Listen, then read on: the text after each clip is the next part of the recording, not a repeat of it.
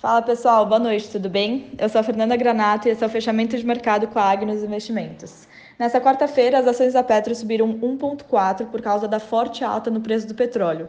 Com isso, o Bovespa fechou em alta de 0,4. O dólar comercial, em segundo dia de queda, bateu 5,19 e taxas de juros futuros subiram.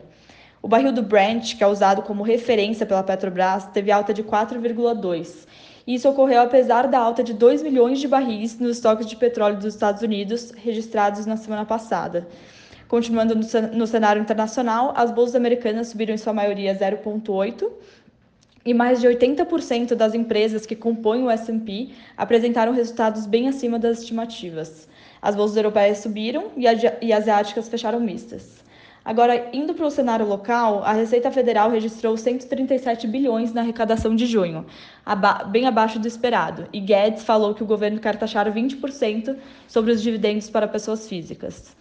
Jornais por aqui dão destaque para Tarcísio de Freitas, ministro da Infraestrutura, de editar a medida provisória das ferrovias que possibilitaria investimentos privados. Bom descanso e voltamos amanhã com mais notícias.